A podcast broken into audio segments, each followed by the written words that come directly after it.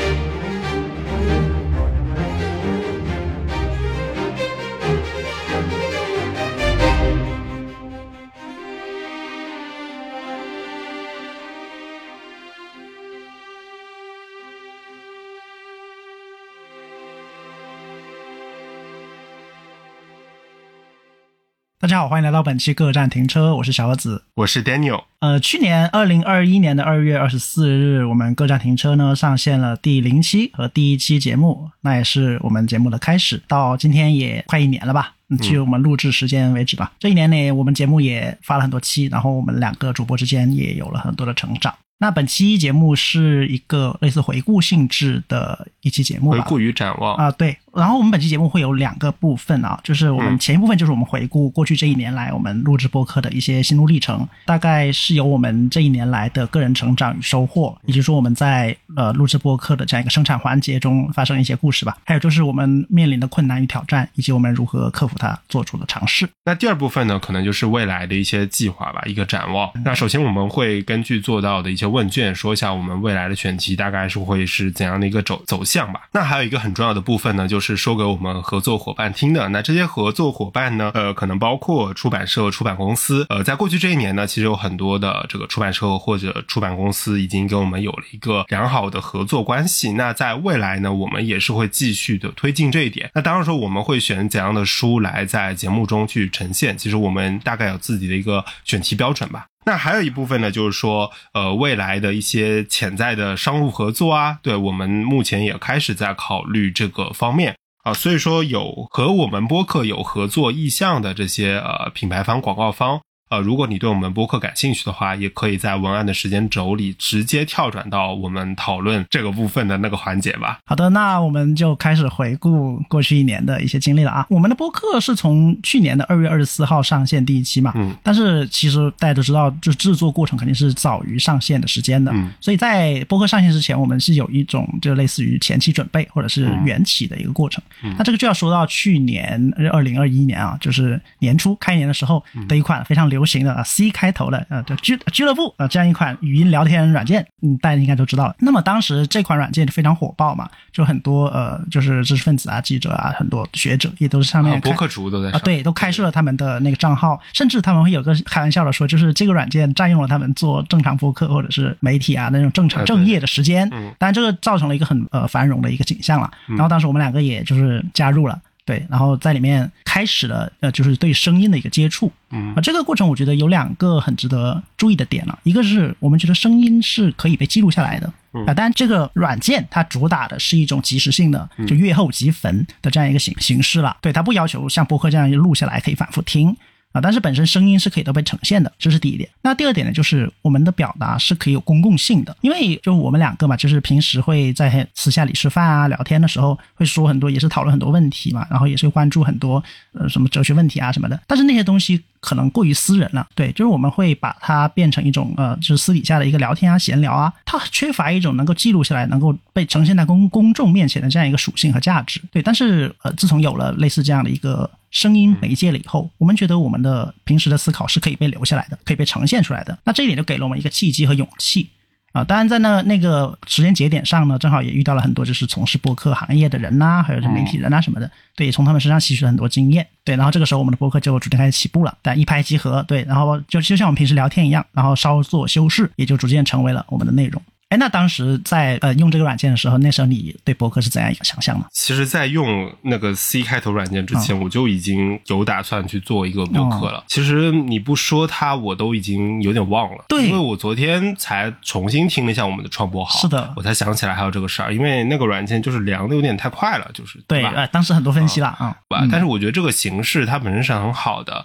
然后呢，国内后来有一些呃软件也上线，但是因为各种各样的原因，就没有办法大规模的推广了。现在，嗯，但不管怎么说，至少在那段时间，我是看到了声音本身它是很有力量的。呃，声音带来的讨论和我们平时看到的，比如说微博的评论区的那种讨论、知乎的那种文字性的讨论、呃视频的那种讨论，它都是完全不一样的一种性质。这让我对呃声音产生了信心。我觉得这个是当时那段时间非常火热的节点，给我带来的一个思考吧。对，跟你说到像当时很多事情，如果不是翻看过去的记录，我们可能是忘却了。对我也是因为要做，比如说一周年回顾嘛，我才真正去回顾，呃，比如当时那段时间的笔记啊、日记啊，以及说播客在那段时间前后的一些思想碎片的时候。发现播客其实它与我们的整个就是对这个世界的接触是密不可分的。嗯啊，就是我在呃我们的更胆情生公众号也发了一篇文章嘛，就是讨论播客一年以来我的一个文史哲阅读的一个转变啊，大家有兴趣可以去看一看。那播客这个媒介或者是这个行为本身呢，就与我们自己的你说生命体验的一个人生经历是有关系的。哎，那你还记得当时我们最早做播客的时候，当时遇到那些问题？现在你还想得起来哪一些比较有印象深刻的地方？其实好多呢。为什么？呃，其实我记得二月初我们就开始录制了。对对，但是为什么最后是二月二十四号就二月底才上线？当中有好多问题，就当时觉得做播客太难了，就很多那种技术环节，比如说。什么叫 ISS 链接啊，对吧？什么剪辑到底怎么去安排？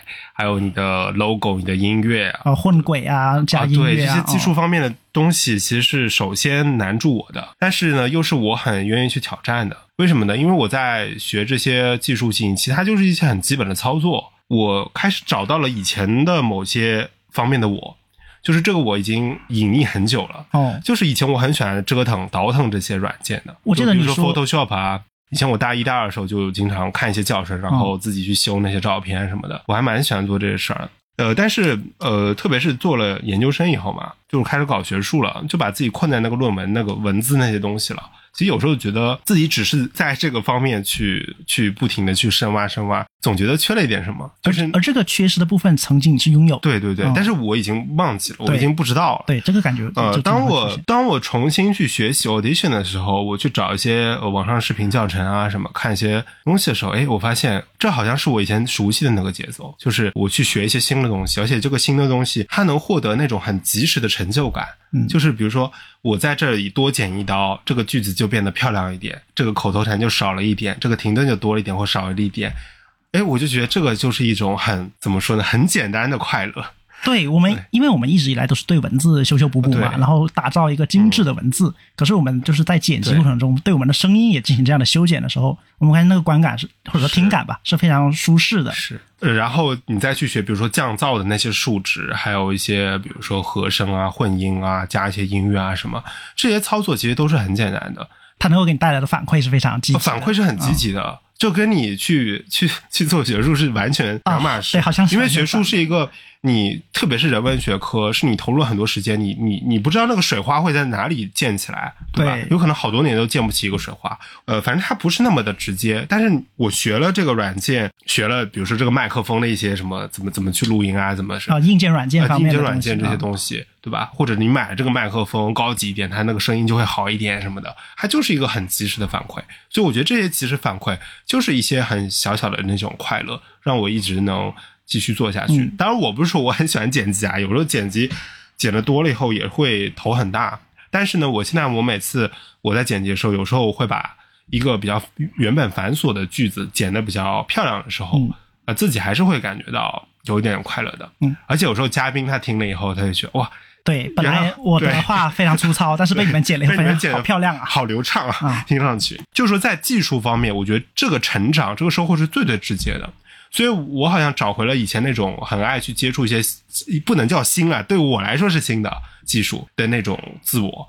那之后，比如说我要再去尝试做一些视频，或者再去尝试一些新的技术的话，我感觉我会更加容易接纳自己吧。对，哎，对了，我记得你跟我提到一点，就是你说你以前做黑板报，就是画一些板报，嗯就是后来你说到这个行为其实和做博客有类似的地方，啊对，那这两者之间关系体现在什么地方？啊，这个也是尘封的记忆。哦，我真很久都忘记以前做过这件事情了。嗯就是我以前出黑板报嘛，但我不是那个直接上面写写画画人，我是负责排版，还有负责策划，策划的，啊就是呃，对这个，比如说这期黑板报是什么一个选题，这里放哪个文章，那里放个什么，这里画幅图那个什么，嗯然后他们之间的关系啊，啊，对，然后我是把整个黑板报的小样给画出来，所以我就是做那个最讨厌的人，因为我是我基本上不做什么特别多的事儿，嗯我就帮他们涂涂颜色什么的，这个我可以做。但是我算是什么，像是那种高屋建瓴，人事总管那种对。啊，你去做这个，你去做，所以每次都是那种在别人后面就是催别人去做做事的人，嗯对。那这个后来我想说，这个跟做播客什么有有什么关系呢？就是说，你怎么去统筹安排一件事情？嗯其实播客它涉及的环节也是挺多的嘛，对吧？你从一个呃选题策划到你录制过程，再到后期的剪辑，再到你的宣发、嗯啊，最后是比如说你的整个长期的运营，对吧？那包括品牌的塑造品牌塑造，包括更加长远的，比如说你要呃借商务啊，或者是什么长线规划。它这一整个流程，包括我们之间的分工嘛，其实我觉得跟我以前去做一些黑板报这个工作，它有很多相似的地方的。对，嗯黑板报也有选题，对吧？也有这个人事安排啊，也有这个策划的工作。而且还有一个很关键的点，就是说，因为它每次都有一个 deadline 嘛，这个 deadline 就是你的执行力非常非常，重要。有个截止日期在限制着你，或者是在催促着你对啊，你会去不得不加紧时间去完成一些对重要的工作。啊，是的，所以我觉得就是一个执行力，也就是说，一个做播客的团队，它需要有一个一个执行力。我觉得我在这方面，我感觉到自己这方面还不错，我自己认可了自己。哎，我记得还有一点你也经常说到，就是你曾经做过好像是论坛的那些管理员还是什么的。啊，这个也做过。啊，然后这个事情好像也是 对，也很能够迁移到整个制作环以。前做过一个叫多玩论坛，哦，老玩家肯定知道，就是那种网游玩家是很知道这个论坛，因为他以前的魔兽板块和像什么地下城 DNF 啊那种板块都非常火热。当然我不是做这这两个大的板块，我是做一些呃中小型网游。当时我玩的一个你还记得你当时负责什么环节吗？嗯，很有意思。我负责的是这个，我负责很多吧，就是比如说那种留言呢，就是看一些有没有骂对人呐、对社区不友好的啊不，友好的要把它限制发表。对，还有什么水贴啊，你要管理一下，然后你可以要展开一些活动，比如说有什么问答活动什么的，在这个论坛里活络社区的氛围。啊，对对对对，就是这种。还有你会写一些置顶的那个文案哦或置顶帖、公告就是。后来我想，哎呦，这个跟这个播客就好像啊，对啊对吧？你写个什么置顶帖什么什么的，对，只是我们活动的场域可能不是游戏空间，而是声音平台对嗯，那个是很小的时候，大概初中、初中、高中那之间嗯吧，做过三年这个论坛的一个管理员，差不多是这样。对，嗯都是我在很多都是我在做播客之后，我才慢慢的发现说啊，这些事情跟我以前做的很多事情，它是有一种隐秘的关联，而且就是一连上以后，你就觉得哇，他们都好相似，他们在共同的用一个什么组织架构的那种能力吧来呈现。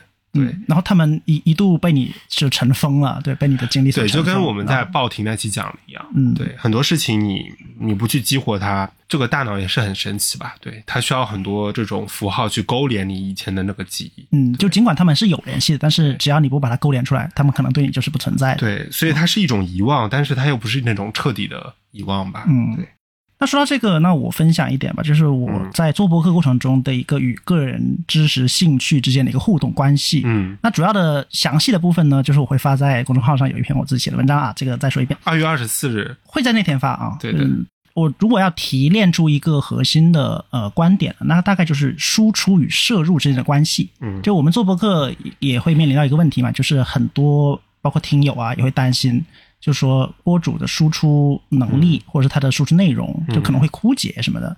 对，的确这是一个问题。就我们两个私底下讨论，就说那这个问题可我们可以用大量阅读以及接触新鲜的事物来一定程度的弥补，嗯但即便如此，肯定也在更新频率上对不可能很频繁啦。那说回呃输出与摄入的关系啊，呃，我会是经常思考一个问题，就是我要输出什么。嗯但这个问题有一个潜藏的前提，就是你摄入了什么。嗯，哎，但是我在我思考这两个摄入和输出之间关系的时候，我又会产生一个新的疑惑，就是我摄入的东西真的适合输出吗？嗯啊，这一点就是呃，看我公众号的文章，以及就是可能在别的场合知道我的人也知道嘛，就是我摄入的一些东西可能不太适合输出，可能有一些就是我纯粹个人兴趣消遣。或者打发时间的一些材料吧，而这些东西如果要输出呢，第一是呃内容丰富程度不够，第二我本人也不想，对我并不想让别人知道一个还没有完成的一个过程吧，就有点像怎么说，一个还在培育中的花朵，它没有长成呃长出鲜花，也没有结出果实，得，让别人看到有点怪不好意思。的，所以我就想说，那我会不会为了输出，比如说为了呃像刚才说 deadline，对，为了完成一个指标或者任务。专门去看一些东西呢，当然这是不得不这么做的，不管你想不想，毕竟你一味的输出嘛。而且就像刚才说的，本身这也会刺激你去做一些更多的摄入以及接触更多的内容。对，这本身是一个好事。当然，这个过程第一是你要不断鞭策自己的，第二是它的那个强度可能会随着你比如状态啊，或者是呃整整个大的环境的一个变化吧。嗯，对，因为我们不可能保持同样的频率、同样的就是动机和热情。一直维持在一个水平线上，嗯，对，就像我们以前呃聊我们聊天也说过一个笑话，就说呃，比如说一年四季，然后不是太冷就是太热，真正能够让我们适舒适适宜的，就是静下来啊做事情的，可能也就那么几个月，对，就那么几个月嘛，嗯，就我们会受一些外在环境啊、内在心理状状态的影响了。那我在这样的一个辩证交合或者是磨合中呢，我逐渐嗯。试图找到一种平衡吧，虽然找不找得到不敢说，但是能在输入与输出之间建立起这样一种联系，我觉得就非常重要。那这一年来，呃，为了输出而做的输入，以及呃，就是为了输入而去做的输出，这本身之间也能够给我带来一种正向的促进。对，而像刚才你说的，就是一种对过去的回忆，或者说唤起过去的记忆这一点上，那我本人其实在不断的输入与输出之间，也唤醒了一些我自己都不知道的记忆。对，就有些事情，有比如说像当时关于南宁的很多记忆啊，就南宁这个事情，因为毕竟南宁是我的故乡嘛，那我也离开故乡蛮久了啊。呃，如果不是做这样一个要用声音呈现的节目，我是不会在意说曾经我所处的街道啊，我所在的街区，我的食物，它对我是怎样一个影响，有着怎样的意义。说来也很巧妙或者很神奇吧。呃，我们用用声音是一个听觉的东西去呈现内容，但实际上当时我回忆起的是味觉，对，是视觉，可能还是嗅觉这样一些别的感官，有一种心理学上讲的共感觉的一个现象的体现吧。它不仅仅是做播客对我给我带来的影响啊，它甚至是说让我在重新思考我整个人生的时候，可能给我留下了一个很有用的呃一个方法论。对，这如果以后我要回忆起我的过去，呃，比如说写回忆录啊什么的，或者说哪怕是我回我回看多年前的日记的时候，我会通过这样一个，哎，就像我们创播号说的，把它问题化，抽离出你自己自身的经验，把它呈现在你眼前，从而从中得到更多新的东西。对，这是我在呃这一年来的一个明显的收获吧。那我觉得关于收获还可以再提小小的两点吧。一个我觉得是表达能力吧，嗯，我觉得这个对于我们来说肯定都是有一个呃提升的。但是我觉得我提升没有那么明显，嗯，因为我一直在做表达的事情，只不过换了一种形式而已。就是呃授课啊之类的啊，对，因为我听我创播号跟现在表达，我觉得都还好，都都是那个熟悉的那种感觉。你觉得不同的部分在哪里？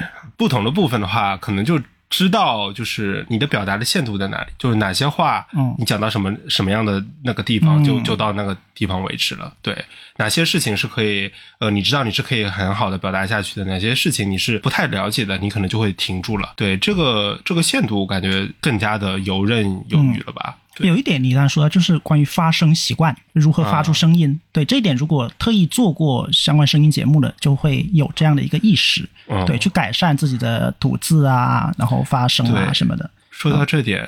我有时候刷抖音，当然我是定期刷抖音啊，嗯，就是我会刷到一些就是教你怎么去练声的，嗯，然后我就会跟他们一起大概稍微会练习。对，有一些播音系的什么，他们会做一些教程啊，嗯，确实对自己的声音的打磨肯定是一个很长期的事情，一直要去做的。当然现在说话是比以前要轻松不少，就是大概知道嗯怎么样去发声会更加的。自己舒服，然后听众也舒服，嗯，游刃有余什么的。有一个问题，你有没有？就是可能我有啊，因为之前做方言那一期，还包括一些跟南宁相关的事情的时候，有些听友会跟我反馈啊，可能就不一定跟你反馈，就说那我身上没有南宁口音，没有南宁味儿，对啊，但南宁味儿这个词很不南宁味。啊，这一点要强调一下，南宁味，南宁味啊，哎，当然对，从刚才这对从刚才这一段对话中，想必他也看听得出来啊，就是。我的表达好像没有这么的有有那所谓的南宁在地性了。那这一点我自己也陷入疑惑，就是那我的表达究竟是什么味呢？哦对，你要说没有南宁味，那是那是不可能的，毕竟离不开就是故乡的一个影响。哦但是你要说很南宁嘛，其实也不是。没有很南宁，对对的，其实有，所以我觉得在这样一个你说杂糅也好，你说变化变异呃的过程中呢，我其实还是不断的在形成，不断的在塑造自己的一个表达方式。甚至是自己的声音身份或者声音认同，对这一点，呃，它不仅仅是我这一年来啊在探索的，它未来想必也是还在形成中的吧。嗯嗯。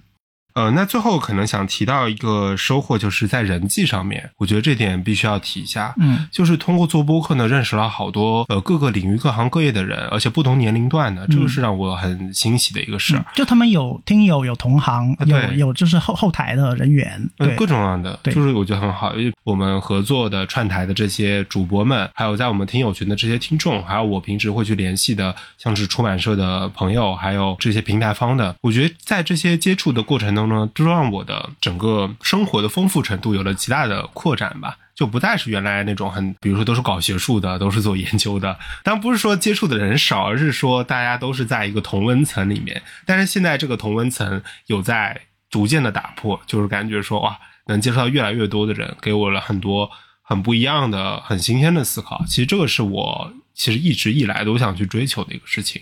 你的温度非常复杂，它并不局限于某一个层次，嗯呃，，对，它可能有比较有纵贯性。嗯对，因为我觉得不同的行业就不同的做事风格、行事风格，才能给你带来更多的这种新鲜的这种激活吧。嗯对啊，这是呃，大概我们刚才是从了这种知识啊、表达、技术、人际，还有这种形式，嗯啊，这这这几个方面吧，去聊了一下我们这一年来的收获。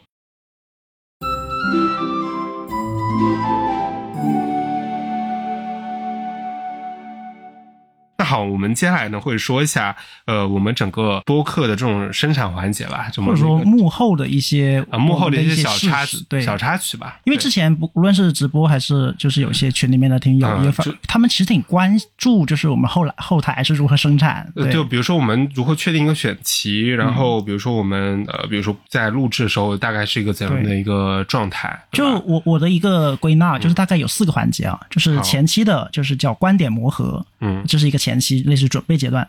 那还有一个就是录制中的叫表达斟酌，嗯。对我们录制的过程中会斟酌我们的表达，然后什么该说什么不该说，刚才也提到，这是也需要讨论和考虑的。嗯。那还有一个就是后期的剪辑了，对，录好了以后，后期要剪辑，什么地方该留，什么不该留，这个也是我们要讨论的。那最后就是社群的运营嘛，包括宣发呀，然后如何在听友群互动啊，这样一些东西啊。嗯那从这四个呃环节里面呢，我们就可以大概串起我们整个生产环节的方方面面。嗯嗯那我我决定用一个关键词串起它们啊，叫做沟通成本。对，嗯你有没有发现？你有没有发现，在这这四个环节，其实我们都是经历了一个沟通成本从高到低的过程。嗯对我们早期，因为即便我们现实中见面，然后经常聊天嘛，但是如果要做节目，毕竟它是一个公共性以及技术性的一个环节，嗯所以它必须要做一些呃技术上讨论，呃，比如说这个点同不同意啊，这样一些磨合。而一开始其实是有蛮多的磕磕绊绊的，其实比观点如是吗？对，比如说观点磨合这一点啊，嗯就是之前也有听友有个疑惑嘛，就是为什么嗯有时候你们的节目里面的那些观点会互相冲突？嗯呃，比如前者说了一个观点 A，然后后者说的观点 A 是不对的，嗯啊、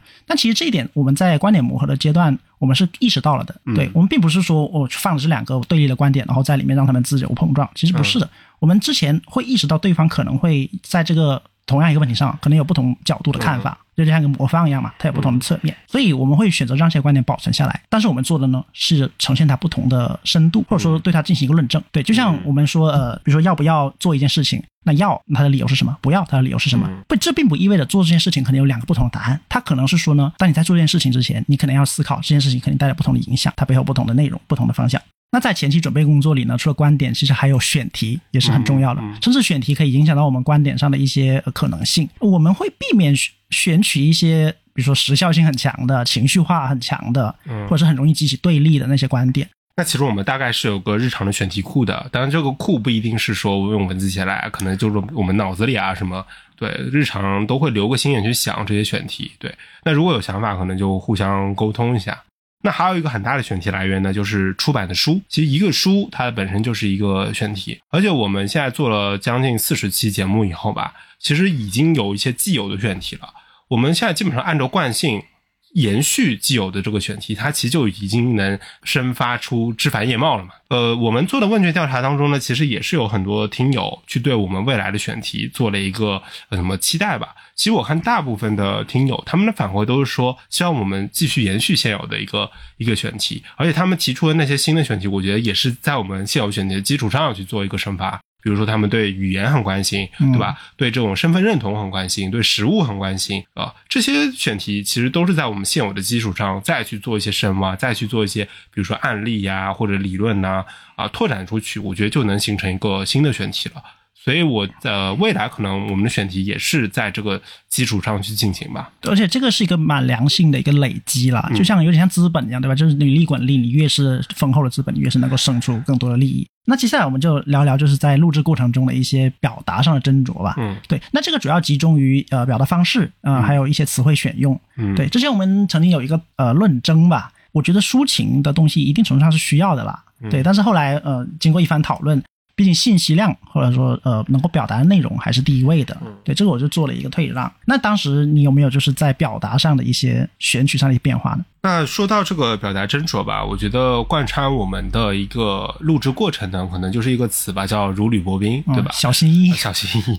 对我们大家应该也能听出来吧，就是我们有时候表达还是很谨慎的，有时候可能会用一种非常。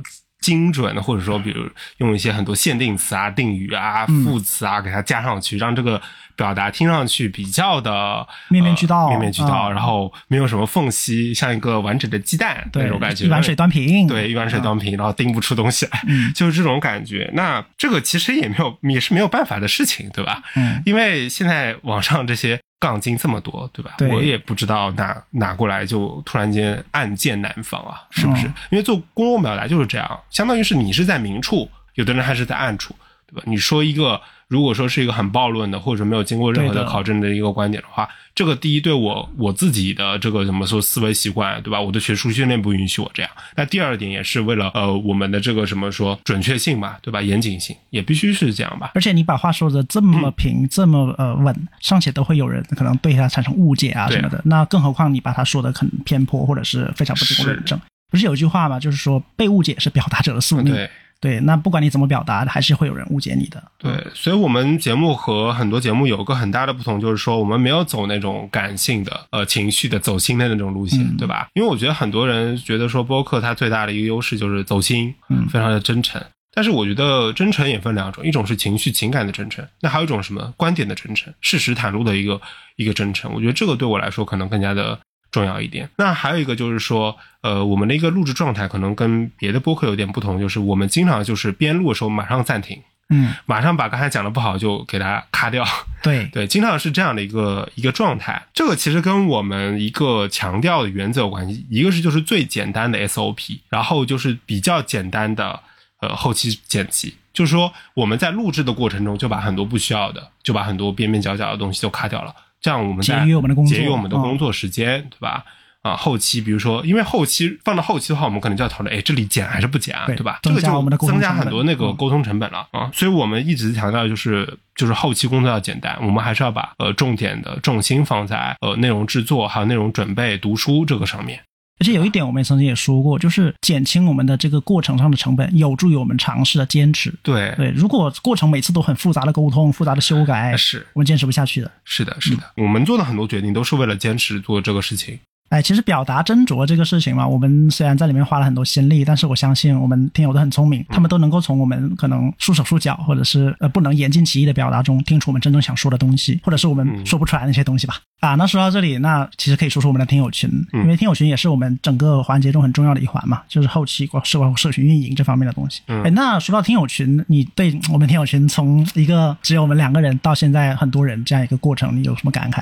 其实我以前不太明白为什么听友群前面的动词要用“运营”这两个字。哦，我想说造一个听友群就行了，这么简单的事情，拉几个人，哦很简单。建好以后，建好以后，我现在投入人精力，数越来越多以后，我的负担会变得很大。嗯，因为这个人数好多好多，你不知道每个人他哪天会会说什么话，对，你要去 check 一下这个他们每天这个聊天记录。这个责任是连带的，或者这个影响是连带的，就是一个人造成了不良影响，对，可能剩下的人都会类似这样是啊。，那我们现在听友群快四百个人，嗯对，就是所以我相信那个更大的头部台，他们十几个听友群，那个他们是一个听友群就四百个人啊，然后十几个对，十几个听友嗯群，然后估计他们要请人了。那现在我们就是两，就是小作坊嘛，就是两个人，所以相当于是我们的这个压力都在我们自己身上。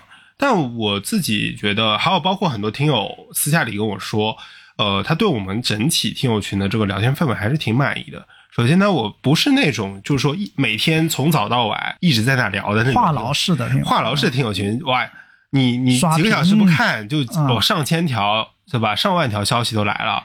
那也不是呢，那种一直不聊的听友群，就有那种事务型的，只发事务类的，也有那嗯种。那我觉得就是我一直期待，就是在这两者当中有个平衡，就是不是说天天在那聊的，也不是说每天都很沉默的，就是呢时不时有人聊，对，而且呢、大家能围绕一个话题。言之有物，言之有物，嗯我觉得这个相当重要哎。但是我现在发现，好像听友群确实能做到这一点，就是每次大家聊的都是呃，要么可能是我们以前聊过的一些内容，要么就是说新开的一些话题。但是呢，大家都能围绕这个话题做一些有效的讨论，我觉得这个非常重要哎。有效什么有效呢？就是说，比如说有人在里面去提问，那大家能给出一些不同面向的一些解答，对吧？然后提供出处和提供材料出处、哎材料，比如说相关的一些公众号文章、相关的播客单集，或者讨论内容啊，嗯一些文献啊，一些经典的书目，或者甚至做成一个呃书目的列表。像有些听友呢，就在我们听友群当中获得了很多书单的那种感觉嘛。对，我觉得这个是很重要的。那我也在听友群里面看到一些，比如说我们要未来可能会做这个话题啊，对吧？有些听友就会推荐一些书啊，或者是电影什么的。我觉得这个就还挺好的。我想要的就是这样的一个呃一个氛围吧。对，这个其实本身和运营是分不开的，我们会刻意的去选取或者说某种制造某种幸存者偏差，就能留下来的人，那 对至少都是有相关的，或者是呃，就是说，其实听友群要做的事情还有很多，但是我平时真的没有太多时间去，比如说，比如说去引导大家去做一些什么话题啊，对吧？嗯，还有什么，这个确实没有办法去做很多额外的一些事情了。但我觉得目前的状态还是还不错啊。当然，听友群嘛，这个难免大家有进进出出，这个我是放很很宽的心的啊，因为我觉得最主要的是，呃，大家能听我们节目啊，这是最主要的，对吧？对能不能在我们听友群里说话或者是什么，嗯我觉得这个是另当别论。哎，其实很多听嗯。友他们虽然不说话，但是他们也是注视着我们的内容的，嗯对对。他们会看到我们的就是呃所言所想啊什么的，对。他们即即便他们是沉默的，但是他们的存在依然产生影响。呃，但听友群这个事情呢，也挺矛盾的。比如说，听友群它其实会影响你的评论区的。你你听友群讨论热烈，评论区有时候就没人在评论区留留言给我们了。嗯有时候我们会有点感慨，就是这些好内容如果放在评论区，对，呃，就可能会形成呃，所以更在这里是。跟大家说一下，为什么有时候会说，呃，希望你们也在评论区去留一些言，而不是只是在听友群。为什么呢？因为听友群它的聊天记录冲的很快的，嗯，因为有些好东西我希望能留下来，那其实有时候评论区相对来说它是比较没有那么快速它是，呃，它是一个比较静态的东西。而且我们不仅仅希望它留下来，我还我们还希望它能够表展现在大家面前，然后引起更多人的表达。对，因为我相信大部分听友他不在我们听友群嘛，所以也要让他们看到。还有一点就是，我觉得一个好的播客，如果你把它当做一个作品，而不是单纯是个产品的话，就它是一个作品。那这个时候呢，不仅是你的播客节目内容本身，还有评论区，还有你的文案，它整个是一体的嘛啊。所以说，我觉得像很多听友群，呃，听友他留言是非常非常像小小作文那种，对吧？嗯写的非常多啊，内容也非常丰富。我觉得这个本身就是这个整个作品的这个一部分了。就是点像文学批评啊，就是作啊作者是一部分，但是读者对他的回响嗯又是一部分。对，所以我觉得这个很重要。当然，我不是说听友群留言就不行的，而是说听友群有个更加及时的互动，我们马上可以回你啊。当然，评论区里的话，它是给一个更加广大的一个听众看，而且它是一种历史记录，嗯，所以我觉得它的意义是不太一样的吧。对，而且之前也有呃听友跟我反馈，就是在听友群的回复，它一个是比较及时，它有及时的反馈，它能够呈现在在时间线上；第二是它那种表情包，它比较鲜活，哦比较生动，啊可能这也是他们大家愿意在听友群互动的一个理由吧。好，那接下来我们聊聊就是困难与挑战。哎，那就是你这一年有遇到哪些困难，或者你怎么克服它的？呃，其实刚才也讲到了蛮多啦，困难与挑战，对吧？一点最大的挑战就是我们录制的时候，对吧？表达上要小心谨慎。比如说这个词有没有用错啊，对吧？话有没有说错啊？观点严不严谨啊？有没有出处啊？你不能也不能开火车乱跑啊，对不对？这个都是因为我们的节目本身那个特质就摆在那了，对吧？听友吸引来的听友也都是对这方面有追求的，嗯，没有追求就已经走了啊。对，如果说。如果说我们是一个比如闲聊类的那种，那可能听友对你的期待，他们也是想轻松放松，对吧？但是我们既然已经定了这个格调了的话，那未来肯定要往更加严谨的这个方向去走。所以说这个要求呢，它其实在稳步提升的啦。呃，这是这是第一点啦。第二点挑战就是说我尽量的在克制说，就是播客制作与我个人生活的一种平衡吧。因为刚开始做的时候，其实真的花了蛮多时间在这个上面。万事开头难，对，你要接受的信息很多。对的，而且什么都要重新开始学。当时刚开始的那几个月吧，两三个月，确实是非常花了很多很多时间在这个博客制作上面的。对，那到现在的话，就逐渐的在摸索这个过程，就是不让任何的一个事情占据我太多太多的一个时间。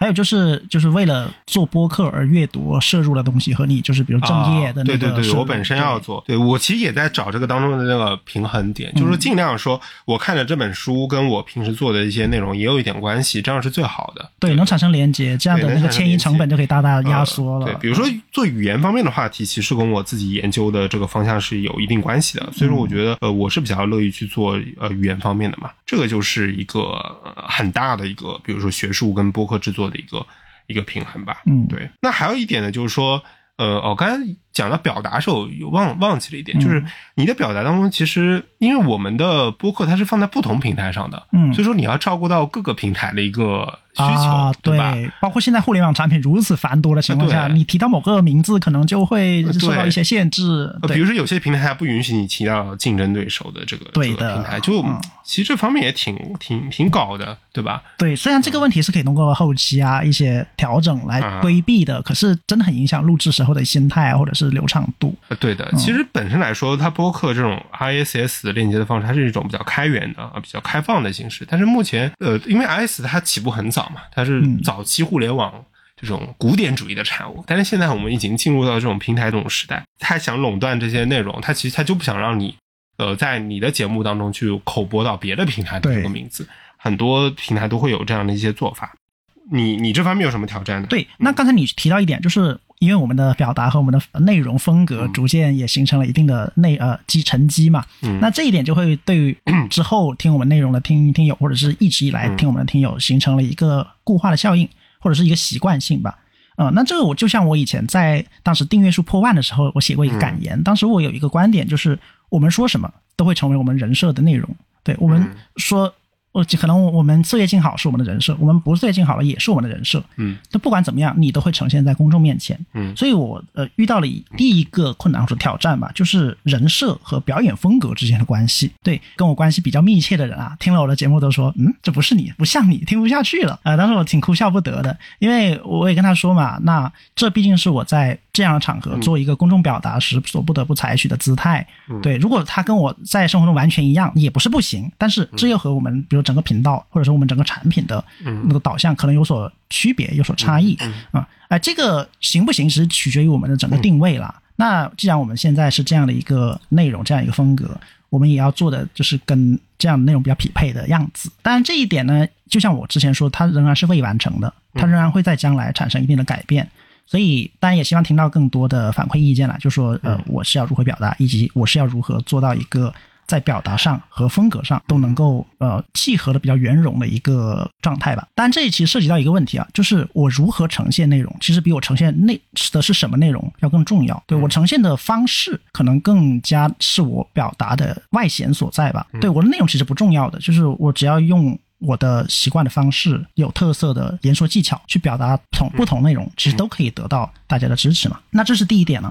第二点是什么呢？第二点也是我就是在录直播课以来一直可能有困扰的地方嘛，就是用讲稿和即兴演说之间的一个区别啊，或者说张力啊。呃，刚才我们在谈到就是观点磨合前期制作的也上面也说到，我们会对一个选题进行一番讨论，总结出各自的观点吧。那这个我我们会其实会写到纸上的。对，我们会付诸纸面，然后在纸面上进行我们大纲的讨论啊，或者是观点的删节。这个大纲其实不能够直接转变为我们节目的内容了，因为这样会有很强的念稿感。其实这一点我在我反复我反听之前内容的时候，有一点点感觉啊，其实我是这样，因为毕竟从就学院这样的体制下，就是经历经历了大量学术训练，会有一种就是做 presentation 做发表的这样一个呃影响习惯在。还是会有说对着一个稿子，然后立论，然后辩辩护，然后最后结论啊的这样一个过程吧。然后在之前也说到的某些就是呃音频聊天软件上啊，或者是录制呃播客的过程中啊，会逐渐意识到脱离讲稿，即兴言说可能是一个在声音时代需要注重的能力吧。嗯嗯，就如何做一个好的讲述者呢？其实这有两个层面上的内容，一个是。在书面语上，你讲述非常的精辟，非常引人入胜。其次呢，就是在口头表达上，你能够随机应变，临场发挥。这两个层面都值得一个表述者或者讲述者深思。你要，当然我并没有说自己很能够拿捏好两者之间的平衡啊。毕竟，即便到了现在啊，我们在做很多内容的时候，为了严谨性，为了顺畅性，我们还是会不得不用一些稿子啊，或者是用一些书面上的东西做以辅助。只是基于稿子上简简单单的文字。我们依然能够，或者依然需要做出有效的输出吧。这是不仅是一个挑战，可能也是一个需要长期坚持的问题。呃，那我觉得困难还有最大一点吧，就是对大多数人应该都有的，包括我们的嘉宾，嗯，还有小盒子这方面也是比较重的，就是话筒恐惧症啊。对，这个比较好玩的一点就是，经常我们是关掉录音以后，你说的就是我们会做一些预聊嘛，就预备的聊天，你在预聊当中聊的那个内容会比真的。聊出来要要精彩很多，对的，流畅很多，表达也好很多。我也察觉到了，对，但是一开这个话筒以后，就嗯，就跟怎么跟刚才说的打了一个八折呢？对，就是在心理学上不是有个效应叫做观察者效应，或者叫角色扮演效应？就你会意识到你在被观察，或者你在意识到你在扮演某个角色的时候，你的内心状态是会产生改变的。这个这个其实，在口述历史那个时候也是有这种感觉，就是你一个话筒摆在别人面前。不是话筒啊，录音笔。我们现在这话筒还挺大的，那个存在感很强，存在感很强的。那这个录音笔，小小录音笔摆在你面前，你其实都会心里咯噔一下了，对吧？嗯。包括我们有时候请嘉宾也是这种感觉，其嘉宾的话，他也需要一个进入的过程，特别是平时没有那种呃录音或者是听自己说话的那种习惯的那些嘉宾的话，他的那个进入进入状态时间会比较慢一点啊。所以，话筒恐惧症毕竟还是一个需要大量的实践吧，来克服的一个坎。对，它好像是一个长期的问题，它不是说马上就能解决的。好，是话筒恐惧症。好，那我们就大概的对这个一年的我们当中遇到了一些呃困难挑战，还有我们大概的一个制作流程啊，我们个人的一些收获吧、成长吧，跟大家分享了一下啊。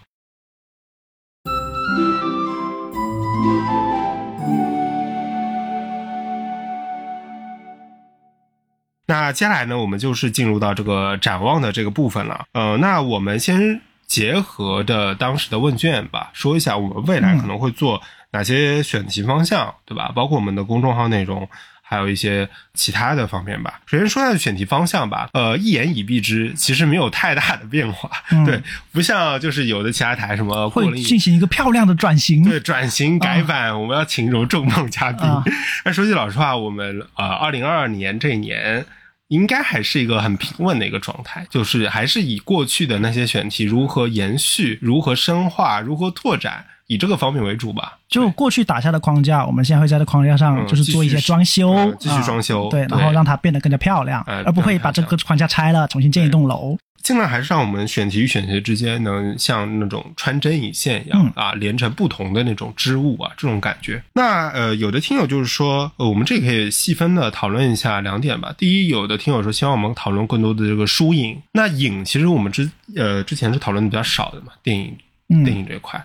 那其实未来可能也会做一些，已经现在有有在安排了。书影音本来是一体的嘛，就是如果很多豆瓣用户都会认为说这三个应该是密不可分的，对对。但音乐毕竟有很多有台他在聊音乐了，其实音音乐这个东西涉及到比如版权这样，对我们可能会避免。那书是我们一直的话题嘛，就继续会深化下去。那电影方面，对，这可能是我们未来未来可能会尝试做一些，但是肯定没有书那么多。哎，但是我们之前不是说了，电影会涉及到个剧透的问题啊？对，这个就很难办，所以不知道。因为我听了很多他们的台，他们应该是默认大家是看过的，对，所以不太担。我不太理解一个现象，就是很多人都会在一个聊电影的频道面前会呃插入，就说我们这个节目可能会有大量的剧透啊什么，嗯或者是呢，我们那个节目为了不剧透，所以我们不说什么什么什么。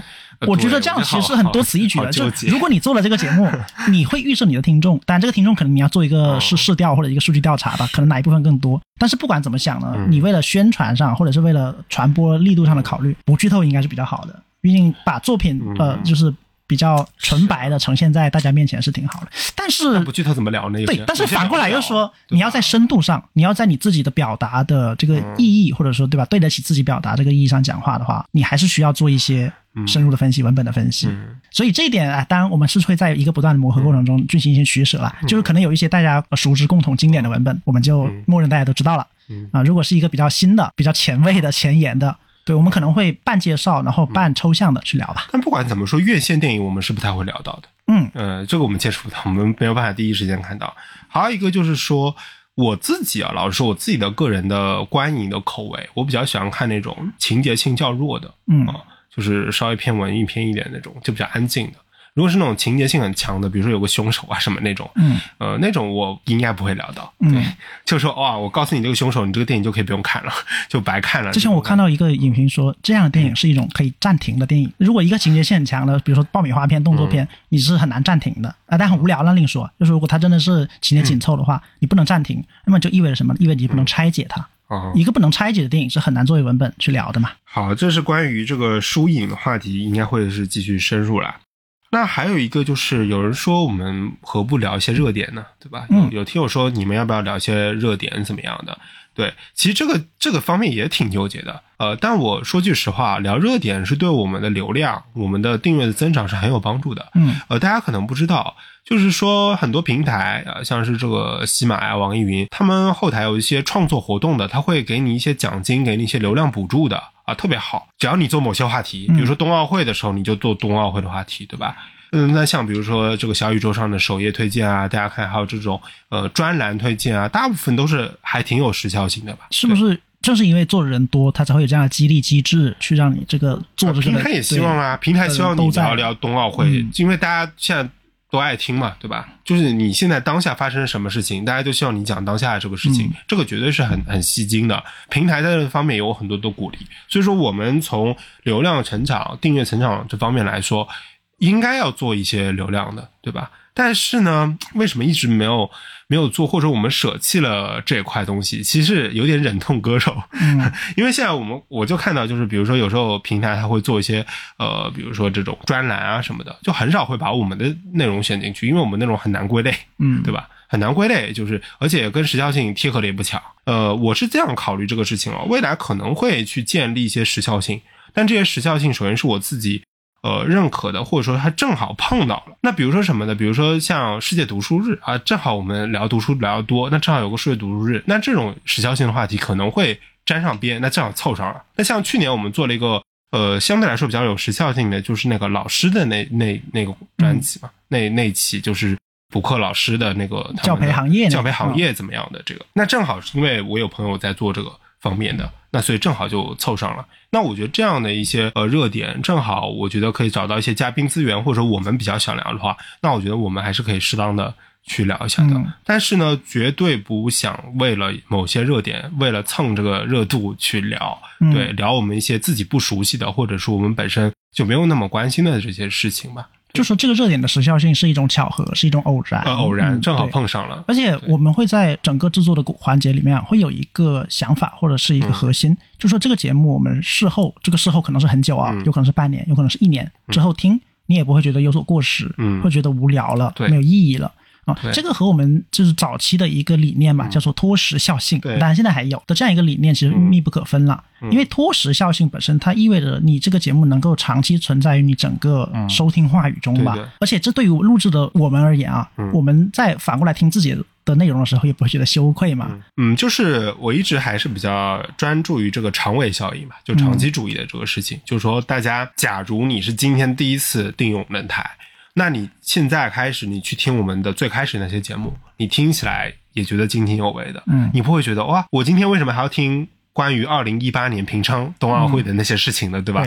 对我为什么还要听关于什么某某一件什么很热点的，但是现在已经没有什么讨论价值的事情呢？对，就我们当时做那个奥运会，虽然是是当时是跟那个东北京那个奥运会是时间上是契合的，但是我们其实我们聊的是历史。对对，东京奥运会，东京奥运啊，不好意思讲错了，东京奥运会，东京奥运会就历史，因为现在是北京冬奥嘛，嗯，跟时效性结合的部分它必须有的，它是必须存在的。这就像什么呢？这就像我们其实有一有一个思路啊。就说我们会对当下的一些时下的话呃话题或者热点，我们会有我们自己的看法，但是我们会选择把它保存下来，把它沉淀下来，在日后的一些反思过程中再加以呈现。对，比如说包括我们早期不是做了一期就是明星标点符号误用的那个话题嘛？其实那个话题你在当下就是当明星那个事情出来的他当下是很有。热度的，嗯，但是我们选择不在那个时候做嘛，对，我们把它做成一个语言现象，然后专题的说，对，就是把一种热点变成一种现象，它才能沉淀下来，对的，而不是说就这个热点聊这个热点，而且热点有个问题就是说，它的一些文本它在不停的产出，它的一些新的消息，对吧？新的这种反复，新的小作文，新的对战，不停的在产出。你今天录好了，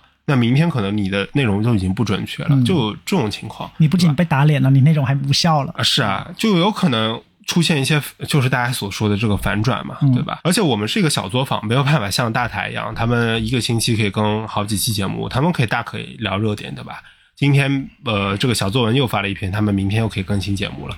我们这个更新频率，我们的精力是没有办法做到这一点的。这个是我们对于热点依然会保持一个比较谨慎的态度吧。好的。那接下来呢，我们可能分享一下我们对平台，就是播客平台的这样的一些看法吧，和未来我觉得可以有的一些建议。那在首先呢，也是说一下，就是很感谢平台，就是一直在推荐我们的节目。嗯，对，呃，我觉得推荐我们的节目需要一些勇气吧，因为毕竟不是离流量、离钱很近的那种话题，对，还是有一点门槛的吧。所以平台有眼光，我们这么说。感谢平台，感谢平台。啊，那这一年吧，也是对为我们这种博客。生产者、内容生产者做出了很多功能，比如像这种节目公告啊，像小宇宙上这种呃置顶啊、评论的管理啊、评论管理啊，很多这种很优质的功能，然后博客名片，我觉得都非常好。呃，那其实未来呢，我觉得。呃，作为一个生产者，也是希望平台能多一些怎么样的功能呢？最期待是两点吧，我自己分享一下我我的看法。第一点呢，就是还是很希望出一个打赏的功能，因为我一直对于怎么样去让我们这个节目去呃有一个比较稳定的收入吧，我不觉得能有很多，但是稳定就可以了，有个稳定的收入，或者说有一个时不时给我们的一个惊喜吧。其实我觉得打赏是个很重要的环节。那现在。呃，陆陆续续把，平台都推出了打赏，但是我们的呃主营平台之一小宇宙目前还没推出打赏，所以真的很希望能有这样的一个功能。但我们不是指望说听友们都给我们打赏，而是说大家如果真的觉得我们。某一期或者某一个节目做得好的话，就是可以给我们小小的支持一下，对吧？一杯咖啡钱，对，一杯咖啡钱能够让我们就是精神充沛一整天。啊，我真的有这种感觉，因为现在有些平台它会给一些呃激励嘛，虽然那个钱很少了，但是你看到还会小小的开心一下，对吧？对，心意大。五块钱，你早上起来看到哎多了五块钱，就心里稍微开心一下，今天可能心情都不一样了，对不对？就更加有动力啊！所以我觉得它不是钱多钱少的问题，它就是一它是有和没有的问题，有和没有，对吧？好的。那第二个呢，还是希望就是说，呃，平台能给主播一个权限，就是列出自己的一些选集，比如说我们做的语言类啊，就能做这个选集啊什么的。我觉得这样的功能的话，就更加方便我们去呃，把一个像是一个套装那种，有点像视频类那种 UP 主，他们会把他们这一类的视频做一个，比如说柯南一类的，就是那种关联功能吧，可以更加的丰富一点。当然，现在我觉得那个评论区链接里面可以去关联，我觉得这个已经很不错了，对，很好了。好，这是对平台的一个小小的一些建议吧。那还有就是，最终还是希望每一个平台吧都能做得更好，跟更多的流量、更多的人来听我们的节目，对，更多的商业化的支持吧。对，毕竟我们的很多期待都是建立在有更多的播客人口、更多收听播客的人、更多养成收听播客习惯的听听众，只有他们的存在，才能为我们提供新鲜的血液嘛。所以我觉得怎么讲呢？对这个播客的发展有一个很矛盾的心态。第一，我希望它发展的盘子能大一点、快一点，但是又很明显，就也是听到一些呃业内人士讲说，二零二一年其实播客的发展的预期速度是没有之前快的。但是我又感觉没有之前快，它才能沉淀下来啊，对吧？如果说每个都像那个什么，像当年的短视频啊，或者像当年什么其他那种平台，一大堆热钱涌进来的时候，整个市场硝烟弥漫啊，所以就是有一种很矛盾的状态，又希望它有它静态的那一面，能沉淀下来的那一面，又希望它能扩张吧，对，所以怎么讲呢？就是稳步扩张是最好的，我觉得稳步这个很重要。而且在这样的一个对注意力的一个争夺的战争，对吧？就像我们说到的，它争夺的是你的收听时间、你的耳朵。这样的过程里面，很多事情其实还未必存在一个固定的那个结果，它可能是在一个不断争夺、不断拉锯的过程中。未来可能啊，可能啊，会有更多人愿意选择播客、声音这样一个媒介来充实他们的日常时间。我包括我听到现在很多就是在路上开车的司机朋友。其实他们的耳朵是一个很需要占领的，或者说很需要抚慰的一个空间的。嗯，那播客有可能成为他们很好的伴侣吧。好，那最后一部分呢，我们是想跟我们合作伙伴、潜在的合作伙伴说的。那那分两个小点吧，就第一点可能是对于出版社和出版公司。我们在去年呢，其实已经有好几家呃出版社跟我们有这个接洽联系，有的已经达成了实际的这个合作。像我们在节目中分享很多书，很多都是跟出版社有这个合作的。当然，我觉得这个当中不是那种大家想象的那种商业关系，其实很多书是我们自己选中以后。我们主动去跟出版社去联系的，当然也有出版社来找我们说，把他的比如说今年的这个出版计划啊，或者是去年的这个列表发给我们，然后我们从中挑选一些自己感兴趣的。所以不管怎么样，我觉得只要是在我们节目当中呈现的书，一定是我们自己首先认可的，对吧？是我们感兴趣的话题，能跟我们之前内容串在一起的，我觉得这个很重要。那呃，未来呢，我们也是希望更多的出版社或者出版公司来。跟我们有一个合作，那不仅是呃播客内容层面的，对吧？甚至包括比如说公众号的文章、书评、约稿各个方面的，我们有可以有个呃全方位的合作。嗯，当然是呃这个书还是我们来 去做一个怎么说呢？呃，选择你可以把那个什么出版计划来发给我们，对，我们可以来进行一个商讨吧。就是内容的勾连，如何勾连？这个是根据我们自己的内容的呃整个布局或者整个状态来进行调整的。那我们未来的这个选书目标呢，还是人文社科类偏学术向的这样的一些书籍为主，对吧？嗯，或者是社会文化语言这些，我们在节目详情里面提到的详情节目这些书，我们都是很乐意去做的。当然，因为我们这个做做节目的时间期数都非常有限，所以说不可能说。面面俱到，呃，面面俱到，对，还是要根据实际的一个制作情况来进行调整吧。嗯，对。其实现在要讨论的书，好像已经可以排到蛮后面去了。对，好，而且一本书又会涉及到它的参考文献、它的引用材料，然后就会有不一定只能看一本，要看比较多的连接。嗯，好的，好，这是和出版社和出版公司期待未来能与呃你们有更多的一些合作吧。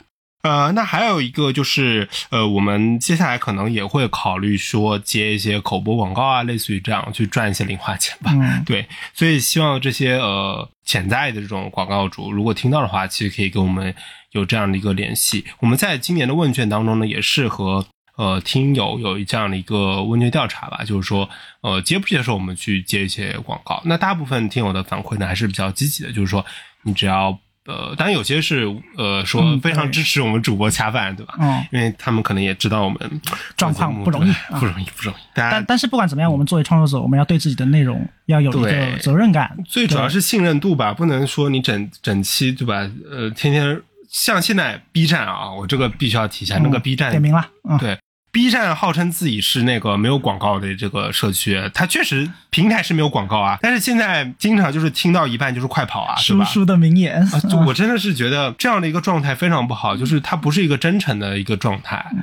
在行业各行各业，我觉得都可以来与我们进行接洽。当然，就是说这个品牌方面。呃，品牌方有自己的考量，我们也会有自己的考量吧。就是说，呃，到底符不符合我们节目的整体的调性啊？但不管怎么说，首先我希望我们接广告的这个是。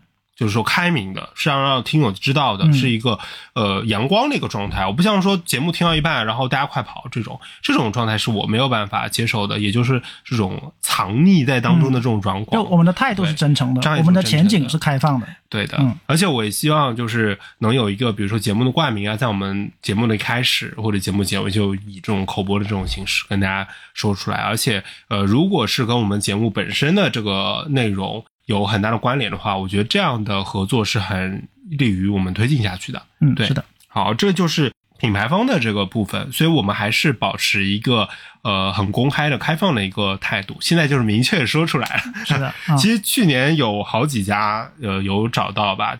那呃，品牌方其实可以跟我们去发邮件啊，邮箱是写在那个节目详情页里面的，或者是直接加我们的呃这个小助手就可以了，就是加听友群的这个小助手跟我们说一下就可以了。但是呃，非常恳请大家就是要自报一下家门吧，对，嗯。不然就给你拉到听友群里面去了。对的，对，希望能自报一下家门，就是说是品牌合作的，尽管我记得有一些人他们会以这样形式，可能在我们听友群里观察一阵子。啊，观察一阵子对，看看我们的受众啊，这也是有。可能的哈。之前就有、嗯。有出版出版社的同仁啊，什么都都会采取这个这个行动。对，那就敬请大家啊看看。但是观察，我觉得没有暗中观察也完全可以，我觉得完全没有，问题。对的，嗯，我觉得他会会喜欢到我们这个听友群的氛围的吧。是的，嗯那就期待大家的反馈啦。好的，那具体的合作形式呢？我们根据品牌方不同，对吧？你们的要求，然后我们自己的一些想法，再去做一些细致的调整，到时候就可以再去聊，对吧？嗯都可以谈啊都都是很灵活的。因为我觉得现在目前来说，整个播客的商业化都还是一个起步阶段。就我之前问报价、咨询其他大佬的时候，他们都没有给出一个非常非常明确的数字，或者说大家的数字其实差别都挺大的。对，每个人状况每个一样，每个台嗯对每个品牌都跟我们一样吧，我们大家都是在一个摸索的状态。对，嗯那也是希望能逐渐的能跟平台啊，未来跟品牌方能建立起一个良好的互动，还有一个广告投放的这种标准一个机制吧。对，嗯，这样也能让我们的节目有更强的动力去生产更好的内容。好，这我觉得这个经济来源是我们长效生产、输出高质量内容的一个保证吧。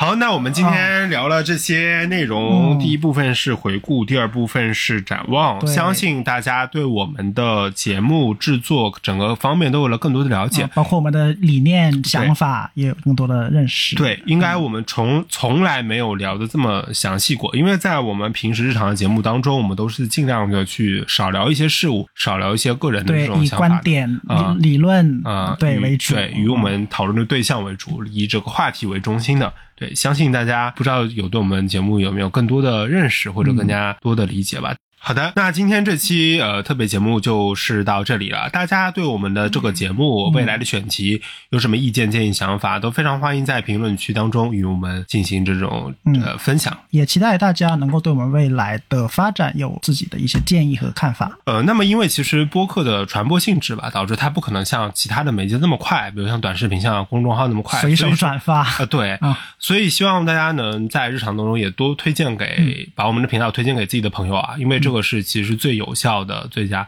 最佳的这个传播途径吧，嗯对，所以也是非常感谢大家在这一年以来，还有未来的时间里吧，对我们的一种帮助、支持、收听，对大家的支持也是我们的坚持。好的。好，那我们下期再见那。我们下期再见。